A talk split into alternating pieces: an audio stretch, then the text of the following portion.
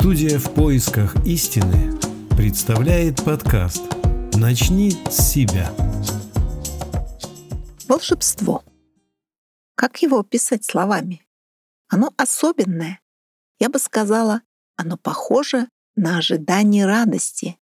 Когда я в ожидании праздника еще не знаю, что будет, но присутствует ощущение необычности. Особенно ярко все мы это испытывали в детстве.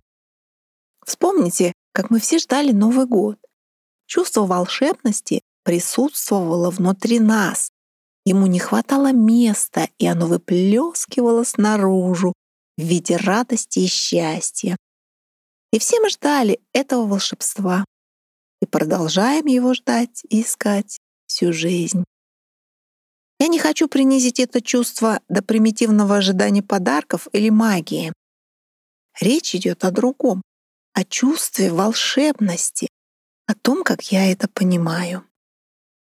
Иногда я говорю «волшебный запах», «волшебный вкус». Это слово как синоним слов «замечательный», «необычный». Но если сказать «волшебное настроение», что это? Легкое возвышенное чувство, поднимающее меня над суетой и уносящее в мир счастья и радости. А что может быть волшебнее, чем любовь?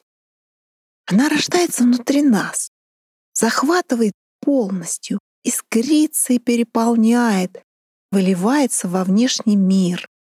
Это как распускание цветка.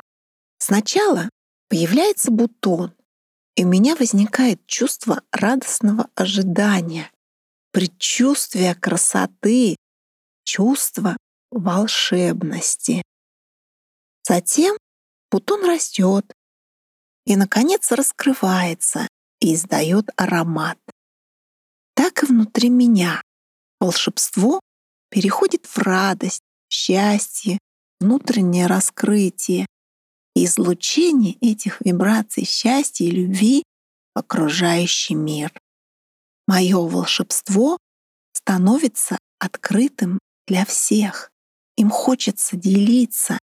Когда внутри меня эта радость и счастье, а я смотрю вокруг, все хмурые, озабоченные, очень хочется закричать «Люди, мир прекрасен, он переполнен любовью, посмотрите!»